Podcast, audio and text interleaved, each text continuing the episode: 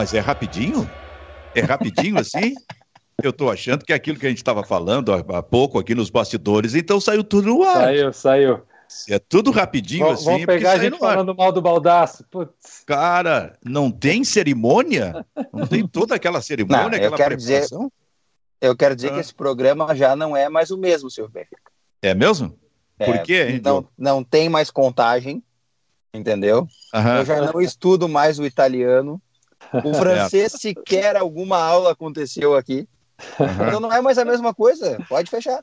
Não sei o que está acontecendo. Bom, eu quero oficialmente comunicar que esta é a última edição do Bairrista FC, portanto. Amanhã não estaremos aqui.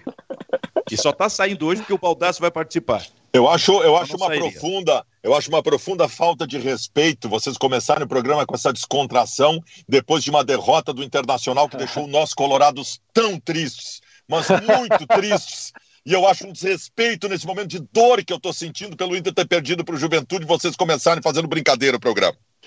Então deixa eu começar oficialmente o programa e já fazer algumas perguntas para Fabiano Baldasso. Um sob pressão com o Fabiano Baldasso. Ah, Bairrista FC, Bairrista Futebol Clube, já está no ar, hein? Para Vero Internet, a parceria de todos os dias aqui no programa, assim como a parceria com a Rádio Felicidade, a 90.3 FM, e a Rádio Sorriso 104.3 FM, como eu digo sempre, a audiência que vem pelo FM, 90.3 FM, 104.3 FM. Esse programa é transmitido por vários canais, e se o Vitor Linden, que hoje é o diretor do programa, que esse negócio aqui é impressionante, é cada dia um. Tá? Mas se Ah, puder dizer... Se Equipe puder de primeiro mundo, né? Hã? Equipe de primeiro mundo. Nossa, não, ninguém, ninguém se firma, né, Benfica? É muito difícil trabalhar contigo, né, Benfica? É muito difícil trabalhar contigo. Oh, talentoso, talentoso. Muito bem, está liberado o Baldaço. Volta daqui a um mês. Espetacular. Espetacular essa aí. Eu estou me enxergando, estou me enxergando lá atrás. Ô, Vitor, diz pra gente em que canais nós estamos transmitindo, Vitor. E agora, ah, não está saindo no ar, então tá. YouTube do Bairrista. Vai, que mais? E nas rádios, FM, hoje tu não colocou no Facebook, é isso? Só, só tá no YouTube. Pode ser que esteja no programa. Maravilha. Acaba de dizer que pode ser que esteja também no Facebook. Vai ficar, cara. Senhoras e senhores, nós estamos na última edição. Senhoras e senhores, nós estamos com a última edição do Bairrista FC. Que momento. Ah, eles querem me desestabilizar, A gente- a mas gente- não vão conseguir. A gente parece o Inter, né, o Benfica, que se despediu do campeonato no final de semana passado. É impressionante, acabou o Encerrou, programa. encerrou o campeonato, encerrou, né? encerrou, exatamente. Só falta no ano que vem na, na, como é, na pré-Libertadores da América. É, É. ent- entra em férias em dezembro, 15 dias depois está jogando a pré-Libertadores da América. Mas está tudo bem, o Grêmio vai cair. Agora só, e se acontecer o milagre e o Grêmio não cair? Aí eu me mudo, me E mudo para outro país, né? E aí? E aí? O nosso vem pro Brasil, vem pra cá, pra São Paulo. Me mudo. Então, ô, ô, Baldasso, me diz uma coisa, é verdade que tu dissesse que seria 2x1 um pro Juventude? Disse, disse, disse. Muito bem. Disse. Lá- Lá atrás, eu só quero completar, lá atrás, no jogo contra o São Paulo, dias antes, tu dissesse que o Yuri Alberto, no aquecimento, ia ter um problema muscular e não jogaria. Avisei, avisei. Eu quero saber se isto é premonição, sexto sentido teu, ou alguma informação privilegiada que tu tens, inclusive eu- em relação ao 2x1 de ontem. Não, não é informação privilegiada. É, é muito tempo convivendo com o futebol gaúcho, Benfica. É muito tempo convivendo com, com o futebol gaúcho. A gente sabe como as coisas funcionam aqui. Eu não estou dizendo, Benfica, que o Inter entregou o jogo ontem. Não estou dizendo que o Inter entregou. Não é assim que se entrega. As pessoas acham que entregar, os caras fazem uma rodinha no vestiário. Ó, gurizada, seguinte, tu dá um passe errado, tu faz isso errado. O entregar o jogo é a perda da mobilização. Entende? O Internacional se preparou durante um mês, Benfica, para uma final de Copa do Mundo, que foi no sábado passado. O Inter jogou com um envolvimento, uma entrega, uma concentração que não jogava uma partida há uns dois, três anos, né? E, e venceu o Grenal. E empurrou o Grêmio para muito perto do precipício. Ontem, em primeiríssimo lugar, não tinha como tu estabelecer uma retomada de concentração em alto nível depois daquilo. Não tinha como. Era um, seria um Inter mais desmobilizado ao natural. Aí tu conta Eu não acho que o Inter entregou o jogo ontem. Não acho. Tu conta os desfalques, tu conta uh, a má atuação, e eu não vou poder tirar do contexto o fato de que o Inter, especialmente defensivamente, ontem jogou muito mal. O Inter perde o jogo, cara. O Inter perde o jogo. O Inter não entregou. Tanto que no final do jogo o Inter foi roubado ontem. Teve um pênalti escandaloso para o Internacional. O Inter teria empatado o jogo. Agora, a desmobilização do Inter uh, subconsciente para a partida de ontem, ela estava presente, evidentemente. E nesse subconsciente, lá atrás do subconsciente, tem aquela coisinha assim: opa, esse juventude aí, ele se ganhar, ele distancia do Grêmio de novo. Claro que tem, claro que tem. Então juntou tá. tudo isso. É, tu quer dizer com isso que se o árbitro marca o pênalti a favor do Internacional, Seria uma frustração total se o Inter marcasse um gol ali no pênalti, não? Mas o Benfica, tu sabe que eu tô brincando desde ontem com isso, mas eu em nenhum momento identifico o Juventude como adversário não. do Grêmio. Pois é, eu também não. Esse é o detalhe, Baldassi. Agora, bom, agora, agora já dá, inclusive, para chamar o, os outros dois parceiros aqui, o Fogaça e o, e o Diogo Rossi também. Eu também não identifico, mas eu notei pelas redes sociais uma reação assim como essa que tu tá fazendo aí, com a brincadeira, mistura daqui a pouco o lado emocional, o lado torcedor, o lado de que daqui a pouco to torce mais, eh, como é, mais antigremista do que propriamente colorado, que é esse negócio que a gente tem aqui. Bom, o que eu quero dizer é o seguinte, eu notei isso nas redes sociais, a torcida do Internacional absolutamente entusiasmada com a derrota do Internacional para o Juventude, que para mim não é o adversário do Grêmio. Porque o Grêmio necessariamente tem que olhar lá para a ponta de cima. E agora talvez não seja o Santos, pode ser o Bahia. E estes estão na frente do Juventude. Nesse momento, o Juventude, o esporte e, o, e a Chapecoense estão caindo com o Grêmio. Claro. Se o Grêmio alcançar, se o Grêmio alcançar cinco vitórias de, de, uh, de, oito jogos, como se fala, segundo me alcançar, ele necessariamente com essas cinco vitórias vai ultrapassar o Juventude. Então eu, eu, eu, não estou compreendendo isso, só que aí tem a outra ponta. Uh, entusiasmo total com a derrota do Ita, tá, mas e a sétima posição serve participar numa situação como essa, numa pré-Libertadores, jogar isso tudo fora em termos de buscar uma vaga direta para vibrar com a vitória do Juventude sobre o Grêmio, sobre mais, o Inter? E mais perigoso ainda. Ontem o vice de futebol do Inter, o doutor Papaléu, o mesmo vice de futebol que há duas semanas foi para uma coletiva pedindo para a torcida comemorar a sexta colocação, ele ontem disse na sua entrevista coletiva que a situação do Inter era confortável no Campeonato Brasileiro. Tudo isso isso é muito perigoso. Tudo isso é muito perigoso. Nós não podemos tirar do campo de análise que o ano do Inter é medíocre. Medíocre. E o fato de estar tão preocupado com o rebaixamento do Grêmio, e nós realmente estamos, torna muito perigoso daqui a pouco acreditar que o nosso ano foi bom, porque não foi. Os discursos de diretores políticos simplesmente me assustam é de uma falta de inteligência absoluta. Parece discursos de políticos partidários lá que cometem, e aí não, eu não estou dizendo que eles necessariamente estão cometendo esse tipo de erro, assim, mas cometem uma cagada e acham que vão para a televisão, dão um discurso e vão convencer a todo mundo. Pô, não é assim que funciona, né? Mas por que, que tu estava fazendo um sinal assim de negativo, hein, Fogaça? Porque eu discordo dos meus queridos ídolos e amigos Fabiano Baldasso e Silvio Benfica nessa análise de que o Juventude não é adversário do Grêmio. E eu vou explicar por quê. É, e a gente tem que falar desse jogo através de várias óticas. E primeiro eu quero falar do Juventude em si, do trabalho do Jair Ventura, que fez, deu uma aula do que assim, ó, como aproveitar para ganhar de um time que é melhor que o seu, no momento de falta de foco do time adversário, que é melhor que o seu. Que é coisa que o Grêmio vai fazer nessa caminhada agora, vai pegar alguns times que estarão fora de foco do brasileiro por causa de outras competições, ou por situações como a Chape que já caiu, o Atlético Mineiro já campeão, e até prévio à Copa do, à final da Copa do Brasil. Então, o, o, como é que se vence um time superior que está fora de foco? É pressão alta, é, marca, é, é, blitz na marcação, é intensidade na marcação, intensidade na saída de bola e atacar os principais pontos frágeis do adversário, como por exemplo o Internacional sem o Tyson, não tinha aquela mecânica de um contra-ataque de qualidade com a bola no chão, o Juventude conseguiu anular isso muito bem também. Então, é, primeiro, saudar o bom trabalho do Jair Ventura para esse jogo específico e botou o Juventude aí com um arzinho a mais para se salvar do rebaixamento. E por que, que o Juventude é adversário do Grêmio, Silvio e, e, e Baldasso e Diogo? A gente tem que ver pela parte matemática, tá? A gente está falando sempre de números e eles não podem sair da equação na questão do rebaixamento. É, todos esses times precisam, que estão lá lutando para não cair, precisam somar pontos, correto? Eles precisam fazer vitórias e empates para somar pontos. Todos querem chegar ali no número mágico do 44, 45, para se salvar do rebaixamento. Alguns estão mais perto disso, outros estão mais longe.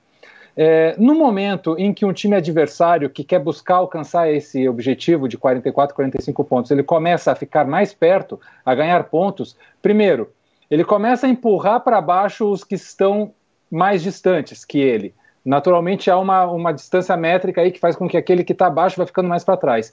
E segundo, ele faz uma coisa que prejudica o time, o time que está mais abaixo, que ele eleva a régua de corte.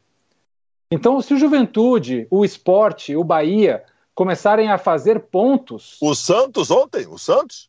Santos, esses times baldaços começarem a fazer pontos, eles vão começar a elevar a régua de corte. E aí, se o Grêmio hoje precisa de 18 pontos, daqui a pouco vai precisar de 19, daqui a pouco vai precisar de 20. O Grêmio precisa que o Juventude perca, que o Esporte perca, que o Santos perca, que o Bahia perca, para que essa régua comece a baixar. Ontem, por exemplo, vou dizer aqui, vou decretar para vocês oficialmente é, todo mundo vai dizer, não, não acabou, não sei o que, mas o Sport Recife caiu. E por que, que eu digo que o Sport Recife caiu? É, eu faço esse algoritmo de, de, de, previsibilidade de rebaixamento desde 2016. A minha taxa de acerto nesse algoritmo é de 96%, é uma taxa bem satisfatória.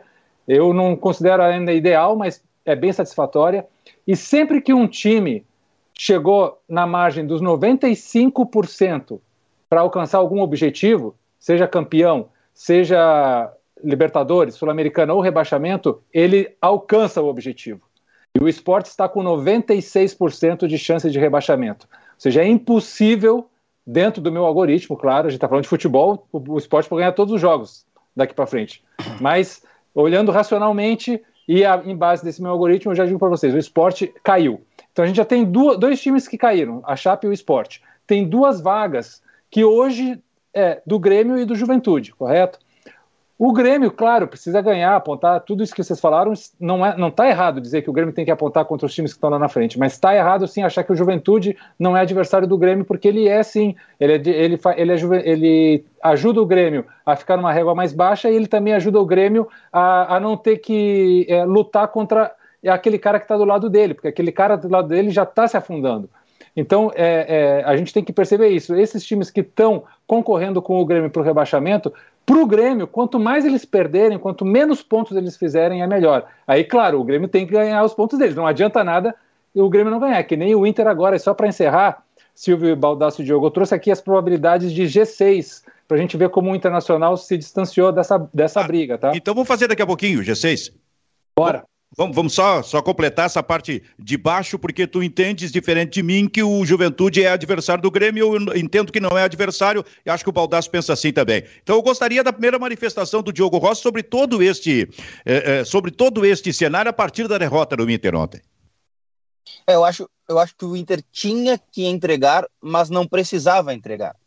Era óbvio que o Inter teria dificuldades de vencer. Um time que não vence desde setembro fora de casa, não levo a crer que vai ganhar num jogo em que o adversário tem alguma coisa para fazer no Campeonato Brasileiro e o Internacional discursa publicamente que se sente confortável e estável dentro da competição. Ou seja, o Inter não tem muito mais o que fazer na competição.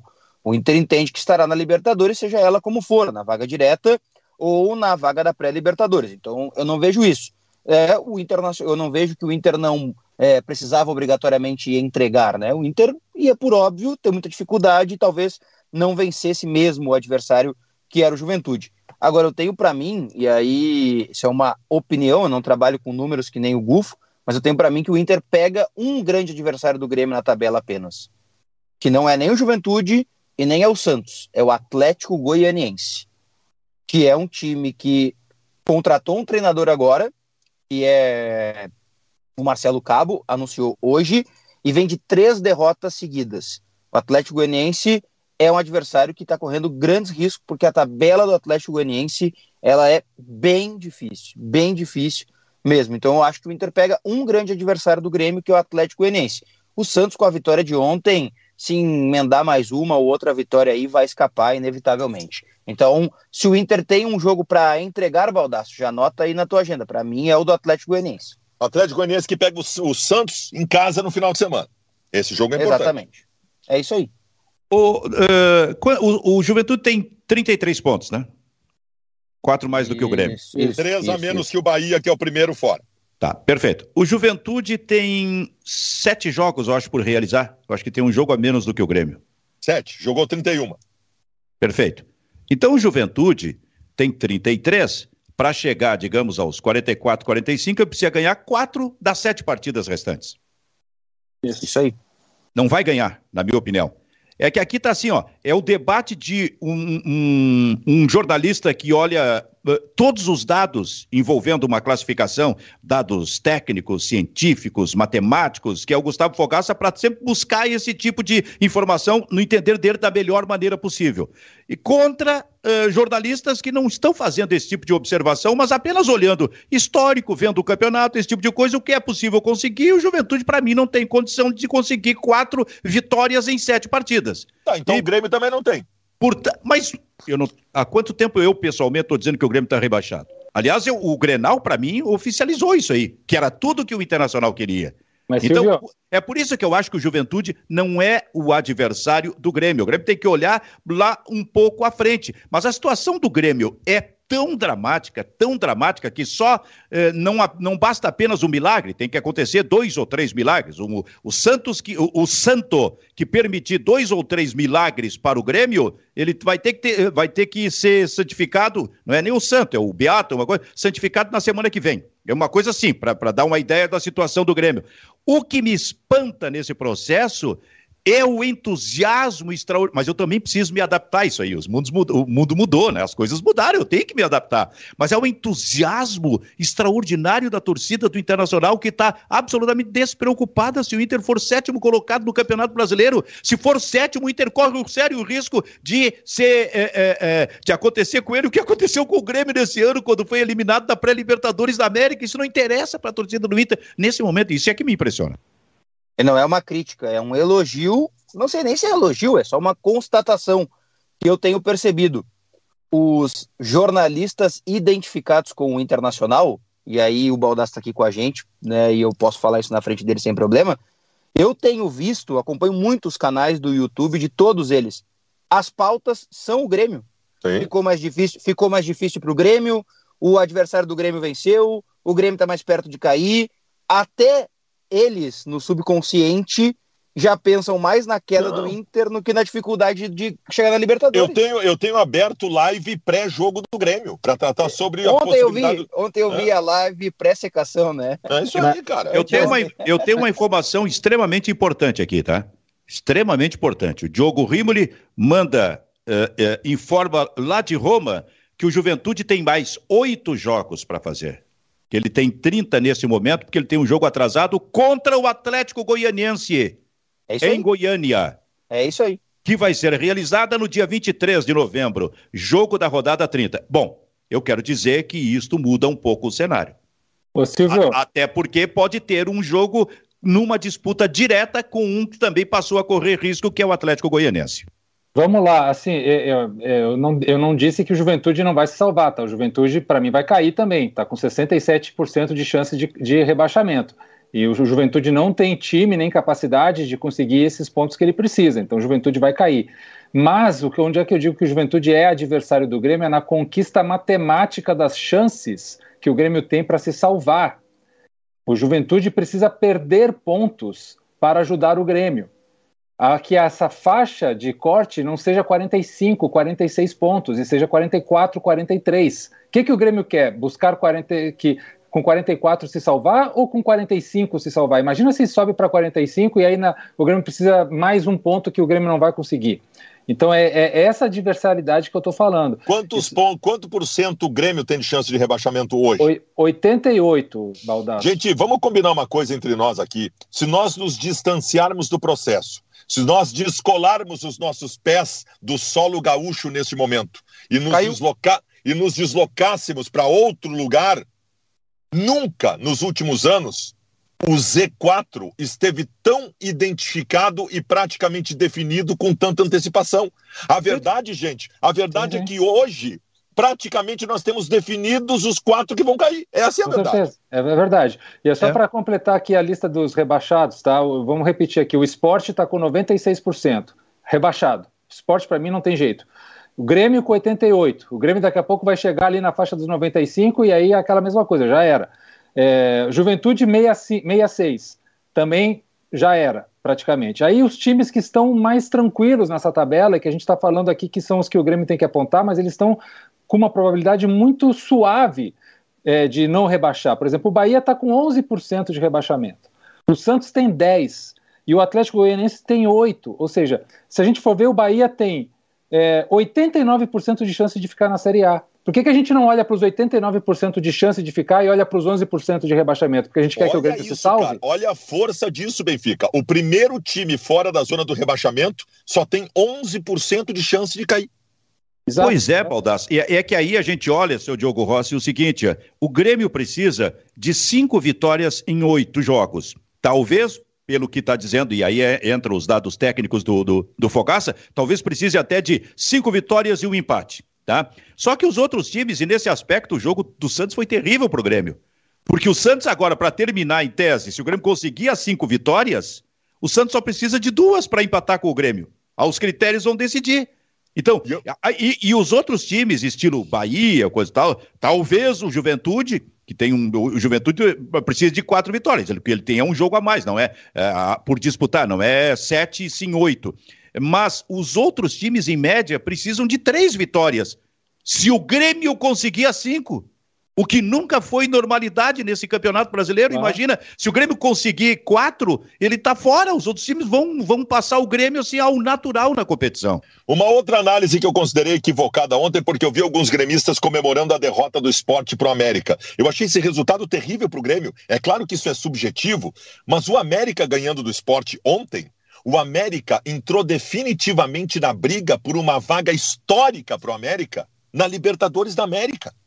O América enfrenta o Grêmio no final de semana, além da bronca com o Mancini, além de ser melhor time que o Grêmio, o América entrou na briga definitiva por uma vaga Libertadores e enfrenta o Grêmio em casa, cara. Então foi terrível essa derrota do esporte pro América, pro Grêmio.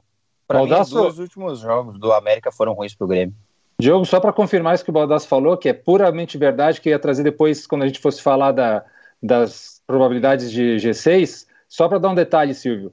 O América é hoje adversário do Inter no G6, certo? O Inter tem 34% de probabilidade de G6, o América tem 13%, uma diferença aí de 21 pontos, correto? Só que o Inter para o Bragantino, que é quem está na frente de probabilidade, o Bragantino tem 67%. Ou seja, a tá. diferença do Inter pro. É, é mais difícil tá. o Inter alcançar o Bragantino do que o América alcançar o Inter. Perfeito, mas eu quero, eu quero fazer isso aí com calma, contigo depois no, no, no, segundo bloco do programa aqui, porque daqui a pouco vem também a parte da interatividade aqui. Mas, Diogo Rossi, então a situação é essa: a torcida do Internacional vibrando com a, de, a, do, com a derrota para o Juventude, né? Em, muito em função do Grêmio, mas daqui a pouco descuidando ali, ali em cima, hein, cara. E não vai ser fácil uma pré-Libertadores no ano que vem. Não vai ser fácil. O time vai terminar o Campeonato Brasileiro 20 dias depois, já vai, já vai estar 20, 25, possivelmente disputando essa pré-Libertadores da América. Ontem eu perguntei para o Diego Aguirre se ele achava que um time que em 18 pontos conquistou 5 merecia ir para a Libertadores. E ele ficou é, um pouco bravo porque ele diz que não gosta do recorte dos últimos cinco jogos, dos últimos jogos do Inter, na verdade, os últimos pontos que o Colorado disputou em seis jogos, porque ele tem a estatística que o favorece, e é verdade, e aí a gente não tem como brigar contra ela. O Inter é o time do segundo turno que mais pontuou, é o segundo time que mais pontuou, né? Só o Atlético Mineiro pontuou mais que o Inter. É, então ele tem uma das melhores campanhas do segundo turno. Isso é verdade, é um fato. Só que o fato é que nesse momento o Inter não consegue jogar bem, não consegue vencer. O Inter fez um grande jogo, uma epopeia, o Grenal. Foram três pontos importantíssimos. Mas e os outros pontos que ficaram para trás? Empate contra dois adversários diretos, contra Bragantino e contra Corinthians em casa. Me lembra, numa perspectiva completamente diferente, é verdade, mas os dois jogos que podem ter rebaixado o Grêmio. Cuiabá e Esporte dentro de casa. Ou seja, na hora de brigar com os iguais, o Inter não venceu. Não venceu. E ainda se dá o luxo, e aí eu vou colocar esse luxo entre aspas para quem nos vê e falo para quem nos ouve, de jogar uma partida contra o Juventude como se. Ah, é mais uma partida do Campeonato Brasileiro contra o Juventude e nada mais importa. Um time da zona do rebaixamento, assim como era o Grêmio, o Inter tinha obrigação de vencer para chegar na Libertadores do ano que vem, né? Na pois minha é. visão. Olha só, a Rádio Felicidade e a Rádio Sorriso saem para o seu break comercial. Em seguida a gente começa a atender aqui um pouquinho a nossa interatividade. Tu vai nos dar uma ajuda nisso aí, Diogo Rossi. Mas o, o, o Baldasso, o, a vitória do Inter no Grenal é, parece realmente, em função do raciocínio do, do, do, do Diogo, um resultado, um jogo absolutamente solto no meio de vários jogos, entre aspas, ruins do Internacional porque vinha com resultados negativos e agora jogou o Grenal, ganhou daquela forma e já voltou para o seu resultado tá, negativo. Tá, mas aí tem uma atenuante, né? Que é o fato de que os jogos anteriores ao Grenal, o Internacional estar em preparação para o Grenal, né?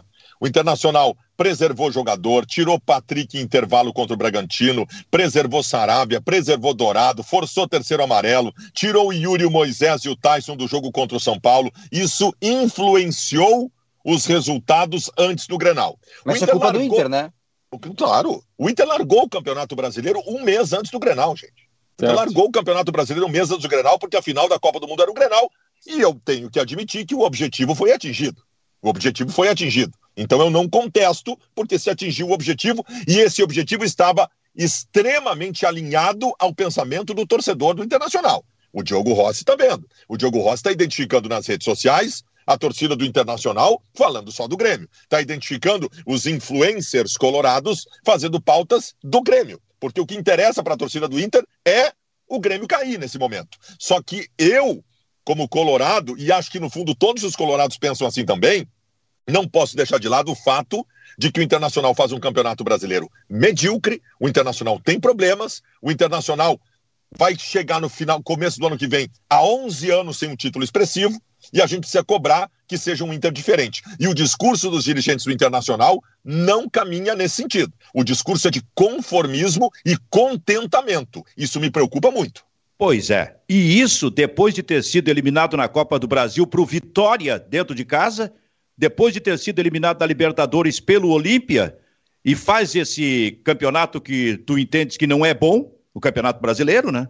O Internacional, e aí o discurso é de Uh, estamos uh, numa situação confortável no campeonato, esse tipo de coisa. Que discurso é esse, cara? Dá uma olhadinha no ano do Internacional. Agora, se isso não vale, bom, tudo bem. O, o... Vero Internet, Vero Internet, internet fibra com ultra velocidade. Diga, Diogo Rossi. Não, só, o, o Guf talvez saiba, saiba não, talvez não, com certeza sabe muito mais que a gente sobre isso. Criar chances claras e reais dentro de um jogo é muito difícil. O Inter teve quatro contra o Juventude e se deu ao luxo de não fazer nenhum gol. E depois, no fim do jogo, a direção do Internacional disse estaria preocupada se não criasse. Não, não, não, não, não. Não pode só é, criar, tem que fazer gol, cara. Tem que ganhar o jogo. O jogo de futebol se ganha fazendo gol. Ah, mas eu crio 12 chances. Legal. Fez quantos gols? Nenhum. Tá e aí? Venceu o quê? Ganhou quem? Pô. Eu quando ia, eu quando ia pra noite na década de 80, eu chegava em umas 12 meninas na noite. Eu chegava em umas 12. Às vezes o aproveitamento era igual ao do Inter agora no, no Campeonato Brasileiro. É, meu amigo. É. Não, esse, e... esse discurso ainda vale nos tempos atuais? É. é. é depende da intensidade ofensiva. A intensidade não seria, ofensiva seria, não seria melhor evitar um pouquinho esse discurso? Porque eu já ouvi várias vezes ele, lá no tempo da gaúcha, 20 anos atrás, mas ele continua com esse discurso. Há pouco tempo eu disse aqui, eu preciso me adaptar aos novos tempos.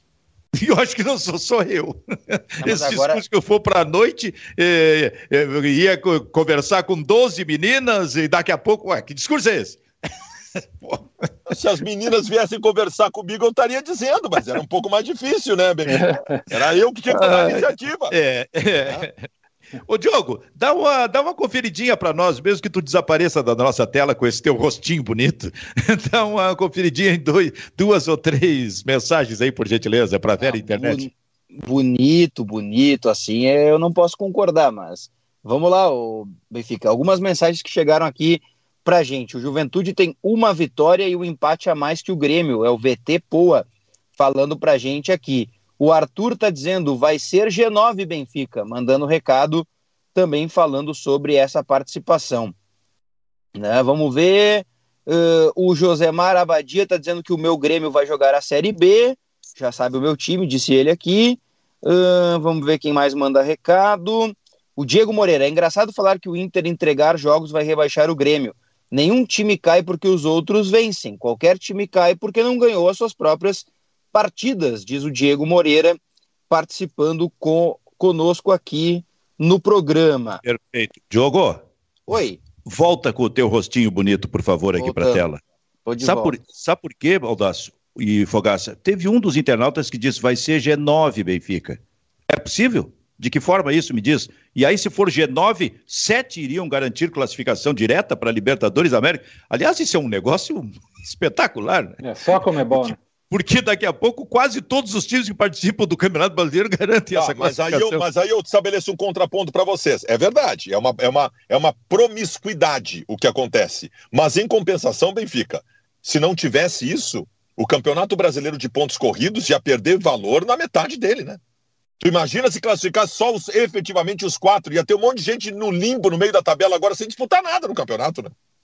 Pois é, Baldaço, mas Aí se, é, mas... resolve, se resolve isso, mas tá, mas daí como é que faz 500 na competição? Mas, é, mas como é que faz nos outros países daí que o cara só mas os é, dois mas, Gufo, aí nós vamos entrar numa discussão que eu e tu somos completamente antagonistas, né? Nós vamos entrar no discurso eh, que eu acho que é uma cultura diferente. Eu não gosto do campeonato de pontos corridos. Eu queria que fosse tudo mata-mata, tudo loucurada. Eu sei que tu não pensa dessa forma, né? Mas é, mas é, mas eu acho que que, que, que essa promiscuidade de vagas a Libertadores ela mantém atenção a um campeonato brasileiro que faz, por exemplo, com que neste momento o América Mineiro tenha a chance de classificação a Libertadores. Mas muito dessa. Essa... Fala, Diogo. Muito dessa promiscuidade está ligada ao fato de que os nossos times vão bem nas competições continentais, como a Sul-Americana e a Libertadores, senão também não haveria né, uma, um número tão expressivo assim de vagas diretas. Né? Elas se somam porque os nossos times estão nas finais da, das competições, né? Olha aqui. O que, é... que briga? Deixa eu perguntar para o Gufo. Campeonato italiano. O que que brigam os times? Quais são as vagas que os times brigam no campeonato italiano, por exemplo? Para a Copa, para Champions e para Europa Champions, League. e para e para a Copa da UEFA. E é. agora e agora tanto é que as disputas ficaram inócuas dentro da competição que eles criaram a Conference League. Tá, mas quantos no campeonato italiano vão para Champions e quantos vão para a Copa da para a Liga? É, três, três e quatro, eu acho, se eu não me engano. Três é. para Champions e é. quatro para a Copa da UEFA. Isso. Isso. Na Premier League, se não me engano, vão quatro para Champions League. É invertido uma coisa assim. Aí, na é. Premier League aí é quatro. Tá?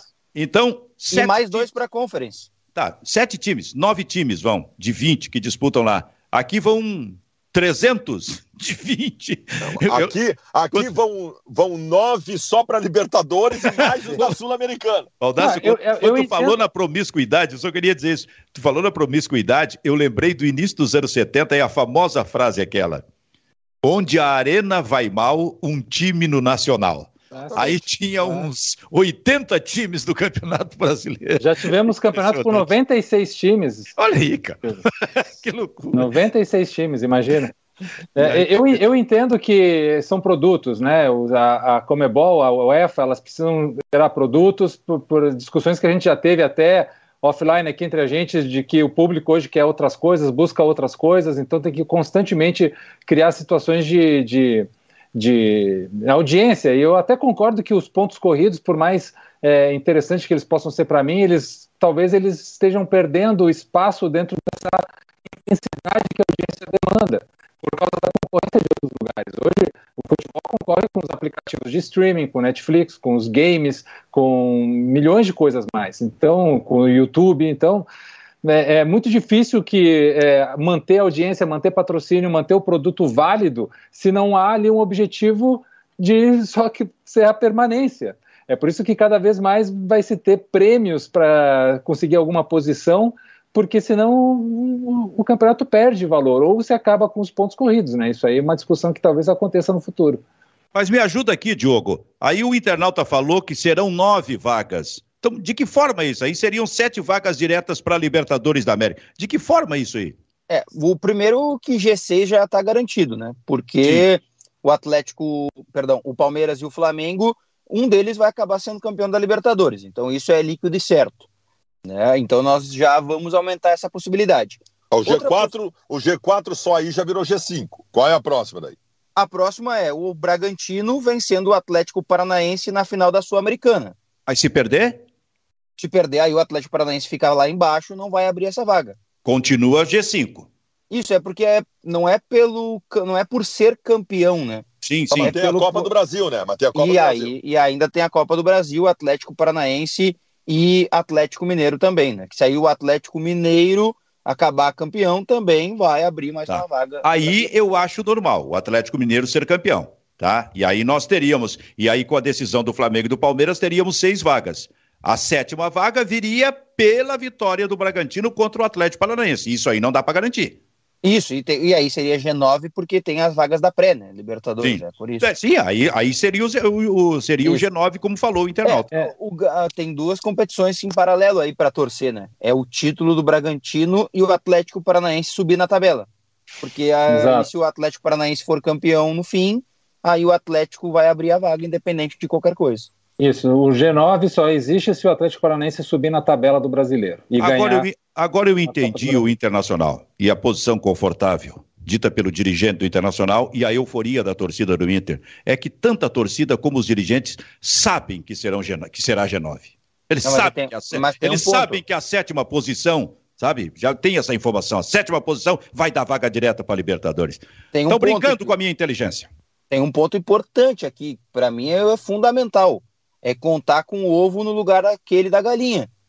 Se o, Atl- se o Atlético Mineiro perde a Copa do Brasil e o Bragantino perde a Sul-Americana, já era, meu amigo. O Atlético Paranaense está lá Claro. embaixo na tabela. Por isso, por isso é que eu estou fazendo a ironia. Pelo amor Por de isso, é Deus. que, por isso Não, é e que um discurso, por isso é que um discurso de- desse aí com posição confortável é absolutamente dispensável esse tipo de discurso. E outra, ama- ontem o Corinthians perdeu e o Bragantino perdeu. Se o Inter ganhasse do Juventude ontem, o Inter assumia a sexta colocação e perdeu isso. essa oportunidade. De novo, o- é, são as realidades de cada um. O Inter briga pela Libertadores e o Grêmio para não cair.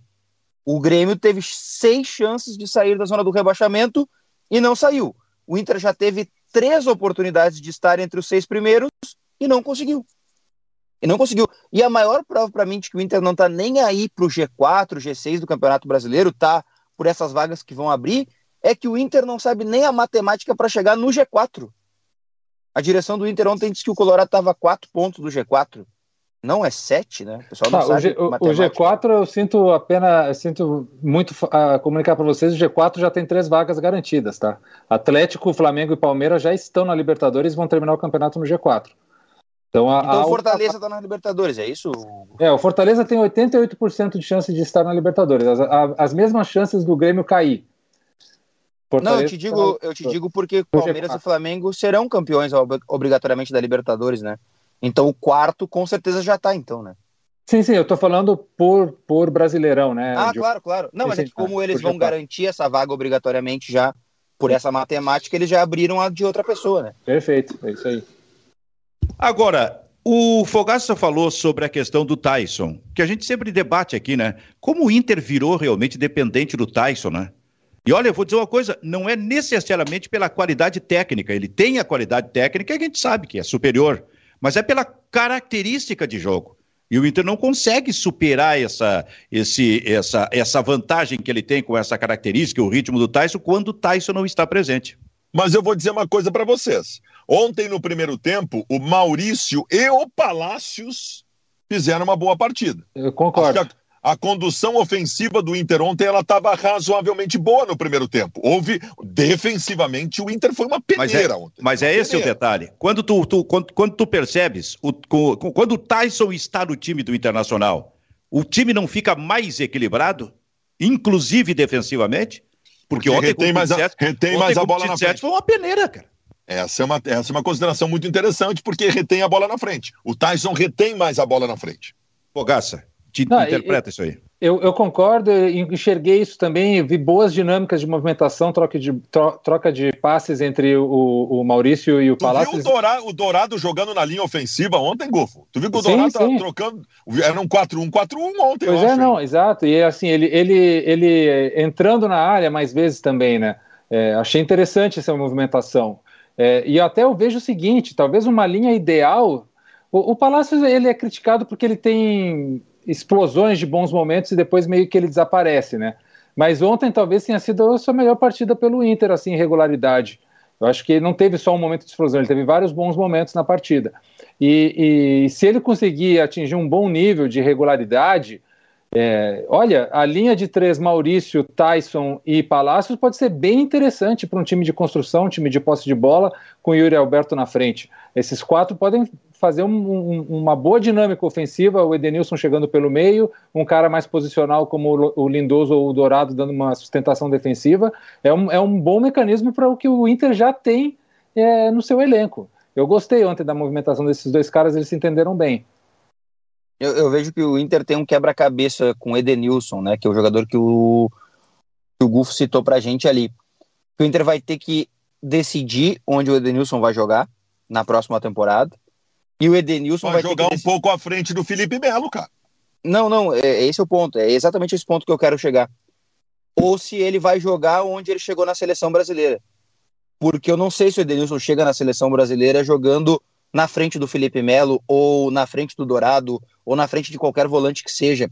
Porque quando ele fez um campeonato espetacular de segundo volante, ele não chegou na seleção brasileira. Quando ele jogou nessa nova função, aberto como um meia pela direita, e que se prova né, dentro do jogo uh, um camaleão, porque joga de lateral direito, daqui a pouco já está de volante, daqui a pouco está de meia de novo, daqui a pouco ele arma, daqui a pouco já está quase marcando lá atrás, ele chegou na seleção brasileira. Então o Inter vai ter que interpretar esse, cabeça, esse é, quebra-cabeça do ano que vem. Tá, mas Diogo, parei um pouquinho. Ele não chegou na seleção brasileira porque a seleção brasileira era completa com os jogadores lá de fora. Não, ele Quando chegou ele... com a completa. Quando ele foi chamado a primeira vez, com, com ela completa? A, porque a eu me lembro assim, ó, eu, eu me lembro assim, ó, quando é que ele mais se firmou? Porque a primeira vez ele teve, eu acho que nem chegou a jogar.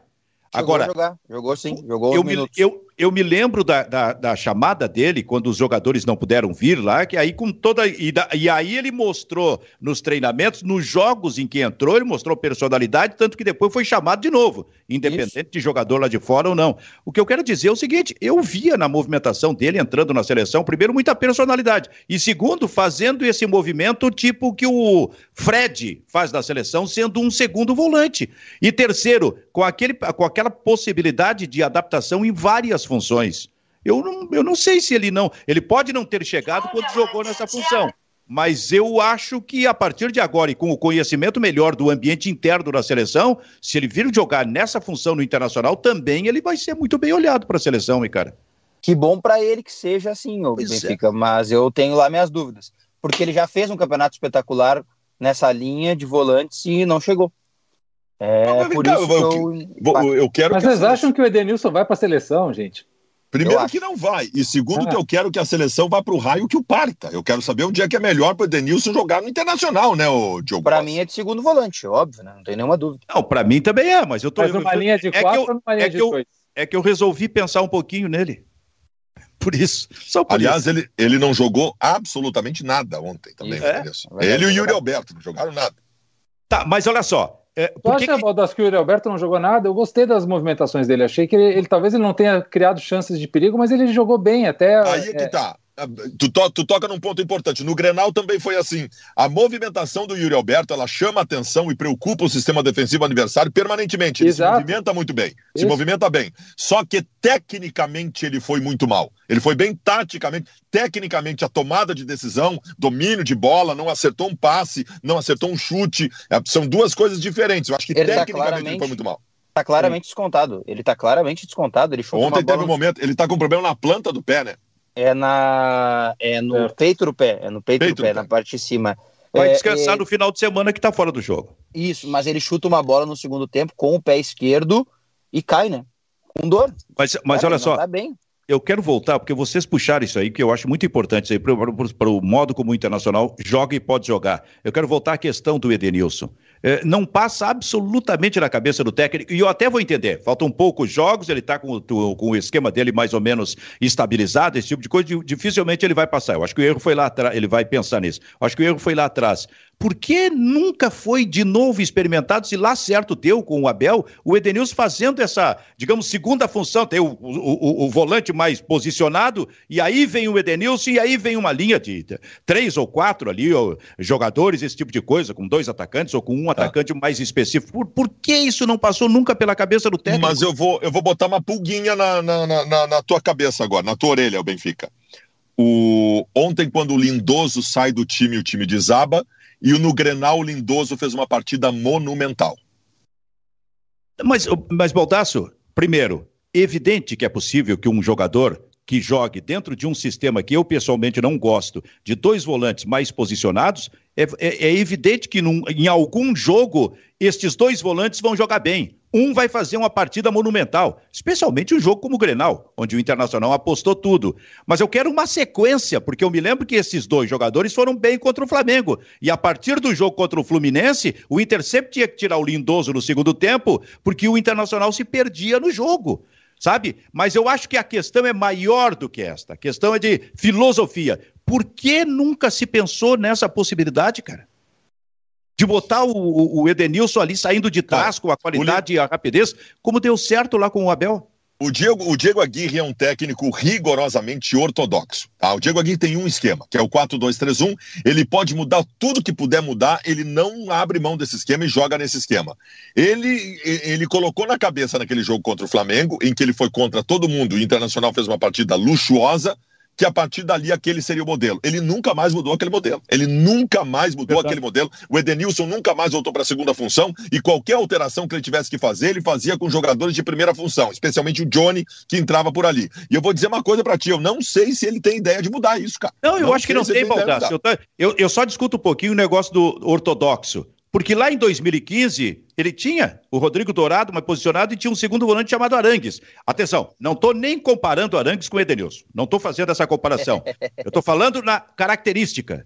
Ele tinha esse segundo jogador que fazia exatamente isso, que arrancava lá de trás e daqui a pouco estava dentro da área do adversário marcando gols. Tal era a capacidade, inclusive física desse jogador afora a qualidade que ele tinha. Então ele não era tão ortodoxo ali como está sendo agora.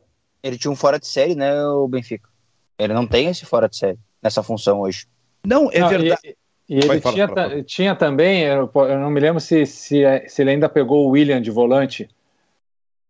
Que, ou, ou a, o auge do William foi com o Abel antes. O Williams, Williams, Williams foi Williams. pro Cruzeiro. Não, o Williams ele perde e fica brabo na, na pré-temporada, o Inter vende ele pro Cruzeiro. Isso. E eu tava lá, o Diego Agui ficou maluco, eu lembro, foi num treinamento lá em Bento, avisaram para ele, ele tava formando o Williams como primeiro volante ali, e ele vocês estão malucos, vendeu o Williams.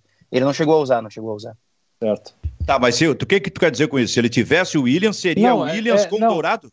Não, é porque o, o, aquele Inter do, do, do, Aguirre tinha um cara mais fixo entre as duas linhas e ele fazia muita movimentação dessa, de uma linha de quatro ou de três. Eu acho que agora, pela, pela característica dos jogadores, ele não está fazendo essa movimentação constante de botar o Edenilson às vezes numa linha de quatro ou numa linha de dois é, e fazer essa variação, porque ele não tem ainda jogadores de lado que deem para ele uma sustentação defensiva que ele possa garantir, bom, se eu botar Patrick e Maurício, Bosquilha e Palácios, ou quem for nas pontas, eu preciso que esses caras voltem para me dar sustentação defensiva e não só criem com a bola. Eu acho que ele não está seguro ainda com essas movimentações dos lados, para que o Edenilson tenha essa liberdade de fazer o que ele faz melhor, que é que o Diogo trouxe. Ele é um cara de corredor, ele é um interno o, o, que a gente chama de interno, esse cara que faz o corredor interno. Ele, ele, ele entra pelo meio, ele recompõe pelo meio, ele se associa pelo meio, ele é um cara de meio campo, de corredor interno. E, e, e quando ele, para fazer isso com qualidade, ele precisa ter garantia que não precisa ficar cobrindo a lateral, que não precisa ficar atacando pela lateral. É, então, é, acho que tá aí tá um, um, um, X da questão da utilização do Edenilson. E ele não, tinha um jogador. Não, em 2015 ele tinha um jogador que chamava muita atenção porque contribuía nesse sistema tático, que era o Sacha, né? Sim, pelo lado direito, aí firmou Exato. o Valdívia lá, tem o D'Alessandro no meio deles. Bom, mas isso, isso aí até é, só, é só uma questão já para o ano que vem, porque nesse, mas... nesse ano, nesse, nesse encerramento de campeonato, é certo que ele vai seguir assim até o final. Mas... mas o Inter pode perder o seu treinador essa semana. Perder, entre aspas, né? Porque tudo indica que a, o Uruguai vai patinar nas duas próximas rodadas das eliminatórias, né? pega a Argentina e a Bolívia lá onde ninguém respira. Então, é, a tendência é uma ou duas derrotas, né? Quem sabe duas até derrotas, e aí o fim da linha para o maestro, né? E então, aí o ano acaba do Uruguai, né? O, o Diogo e Silvio, deixa eu só fazer uma rápida observação aqui sobre o Uruguai e Diego Aguirre e o maestro Tabares, tá? É, o que está sustentando o Tabares hoje na seleção é puramente uma questão político-partidária, não tem nada a ver com futebol. Tá? O Tabares é um dos, das, das grandes vozes, das grandes líderes da esquerda no Uruguai, do mujiquismo, né, ligado ao Mujica, e que uh, atualmente há, como no Brasil, uma, uma cultura, uma tendência cultural de direita, onde há assim, uma briga de ideológica entre posicionamentos, e, e manter o Tabares na seleção é, é visto pela imprensa, pela torcida, como um, ainda um, uma sustentação de uma ideologia de esquerda. É por isso que ele foi tão pressionado para sair, não só pelos resultados. E a manutenção dele tem a ver também com o equilíbrio dessas forças. O que, que vai acontecer? O Uruguai, classificando ou não para a Copa, o Tabares não seguirá na seleção. Essa vaga vai ser aberta. O, o, o, o, que se houve ali de acordo entre a seleção e o Tabares, foi, entre a, a UF e o Tabares, foi isso. É, eu vou ele falou, eu vou classificar a seleção, mas eu vou depois é, deixar o meu cargo, vou botar à disposição o cargo. E, e como o Diogo também, eu não sei se o Uruguai vai se classificar, mas tem a repescagem, enfim, tem chances, né? Mas se mesmo o Uruguai não classificando ou classificando, o Tabares sairá e o Diego Aguirre é o primeiro da fila. Então, o Baldasso em seguida vai responder quem será o técnico do Inter no ano que vem. Antes, eu recebi esse recado aqui da direção do programa, Vitor Linden. No fim do programa, lembra o pessoal que o Bairrista FC vai estar disponível em podcast. Até às 13 horas diariamente, o Bairrista FC está no seu player de preferência, é o que diz a direção do programa. Viu só? Parabéns. Só? O negócio é que tá bem, hein? Quem vai ser o próximo técnico do Internacional, Baldaço? A direção que é o Voivoda, que eu até gosto bastante, mas eu queria o Abel. Amor eterno. Chega a de tua... remember, Baldaço. Pelo amor de Deus, cara. A tua, a tua opinião importa lá dentro? Não, acho que não. A direção quer o Voivoda, só que é o seguinte, o Voivoda é a menina dos olhos de todo mundo hoje, né, Gufo? É, é a verdade. menina dos olhos de todo mundo para começar a próxima temporada. É verdade. Eu acho que o Abel ainda vai ter, treinar o Internacional mais umas três vezes. Tem uma forma do Inter contratar o treinador argentino do Fortaleza. Qual é? Hum. Deixa o Corinthians classificar para Libertadores direto.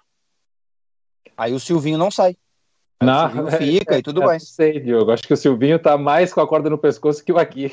Não, mas se ele classificar, se ele classificar, como é que tira? Só para dizer uma coisa para vocês, tá? A intenção, é. a intenção principal da direção do Inter é continuar com Diego Aguirre na próxima temporada. É a intenção principal. Se ele não pedir para sair, ele não vai sair. Apesar, Apesar Mas dificilmente disso... ele vai deixar de sair, né? Porque se a, é. se a Federação Uruguaia chamar, ele vai para lá, evidente. Sim, sim. Apesar Imagina, a Copa do Mundo digamos que ele não saia, não seja convidado, tá? Alguém vai ter que sentar com a Gui e dizer que, cara, tá muito, muito pouco, né? Muito pouco. Baldasso vai fazer. Baldasso vai fazer isso aí. Eu sento. Eu sento. Ele fazia, no, ele fazia no tempo do Odair lá. Cara, eu pelo sei, amor, pela, pelo amor sentei, de Deus. Eu sentava cara. com o Odair, sentei, já, fui lá no Beira Rio, sentei com o Odair, ele com uma planilha me explicou como é que funcionava o Inter e tal, legal. Tá, legal. mas para um pouquinho, depois do Odair, depois do Odair, quais foram os técnicos que o Inter teve depois do Odair? Eu prefiro não falar sobre esse assunto. Não, eu é. quero, quero para chegar até hoje, então me ajuda, o, Diogo Rossi. O Cudê, o Cudê não me chamou para conversar com ele. Depois do Odair teve Cudê. Cudê, Miguel Angel Ramírez. E Abel. É, e agora Abel, o, o Aguirre. Isso, isso. isso. O, o, se o, Cudê tivesse, se o Cudê tivesse sentado comigo para conversar quando chegou, o Praxedes hoje era volante do Liverpool. Baldasso, o último técnico que te ouviu no Inter, talvez o único, foi Odair. Depois dele, vários técnicos passaram. Com o que eu concluo que tu é uma bosta. Ninguém dá bola para o que tu faz. É mais ou menos isso. É mais ou menos isso. É mais ou menos isso. Tá bem assim? Porque lá no início tu me deu. Tu, tu foi talentoso lá no início do programa. Eu te aplaudi. Agora tu tem que me aplaudir aí. Boa, boa, boa. Só boa. que eu fui mais explícito. então, gurizada. O senhor ficou maquinando o programa inteiro. É o programa inteiro pra me dar uma porrada. Preciso, é um preciso, eu digo, chegou a hora. Chegou a hora. Eu, eu botei o Odair na parada e fui buscar os técnicos que passaram no Internacional. Isso é muito louco. É Hoje muito, tem Brasil. Tem muito futebol nesse corpo. Hoje tem Brasil e Colômbia. Bem na hora da live do Baldaço. Vai Cara, hoje, live essa hora. Benfica, hoje tem Bahia e Flamengo, Flamengo e Bahia. Não tem mais nada que interessa hoje à noite. Horas. Nada mais interessa que Flamengo e Cara, Bahia. Cara, 9 horas, 9 horas, Bahia 1, Flamengo 0. O Baldaço vai abrir a live pelado. Mais ou menos, mais ou menos isso. E eu vou dizer, hein, vai dar crime nesse jogo. Vai pelado. dar crime nesse jogo. Se o, ba se o Bahia se o Bahia ganhar do Flamengo hoje, o Grêmio está irremediavelmente morto. Meu Deus do céu. Ô, ô Silvio, deixa eu fazer um parênteses sobre a seleção. Pra ir pro fim. Falar do, do, do, do Adenor Bach, o Tite, que esteve muito bem na, na coletiva, defendendo o garoto Bruninho, esse jovem torcedor aí do, do Santos, que pediu a camiseta do, do Palmeiras e foi, né, passou por situações constrangedoras, que é, Assim, eu, por exemplo, eu não, eu não sou flamenguista, nunca torci para o Flamengo na minha vida e nunca pretendo torcer para o Flamengo, mas quando eu era criança eu adorava o Zico. Eu era apaixonado pelo Zico. Eu tinha uma paixão enorme pelo Zico. E, e, e, isso nunca me impediu de ser um torcedor de futebol e gostar dele.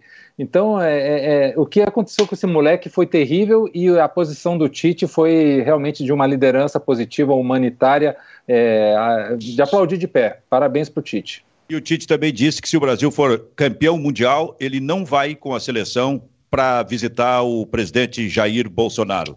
Com o que eu concluo o seguinte, o seguinte: se o Flamengo ganhar a Libertadores da América do Palmeiras, naquele mesmo dia vai começar uma campanha muito forte aí para o Renato assumir a seleção brasileira. Vai voltar, vai, vai voltar tudo aquilo.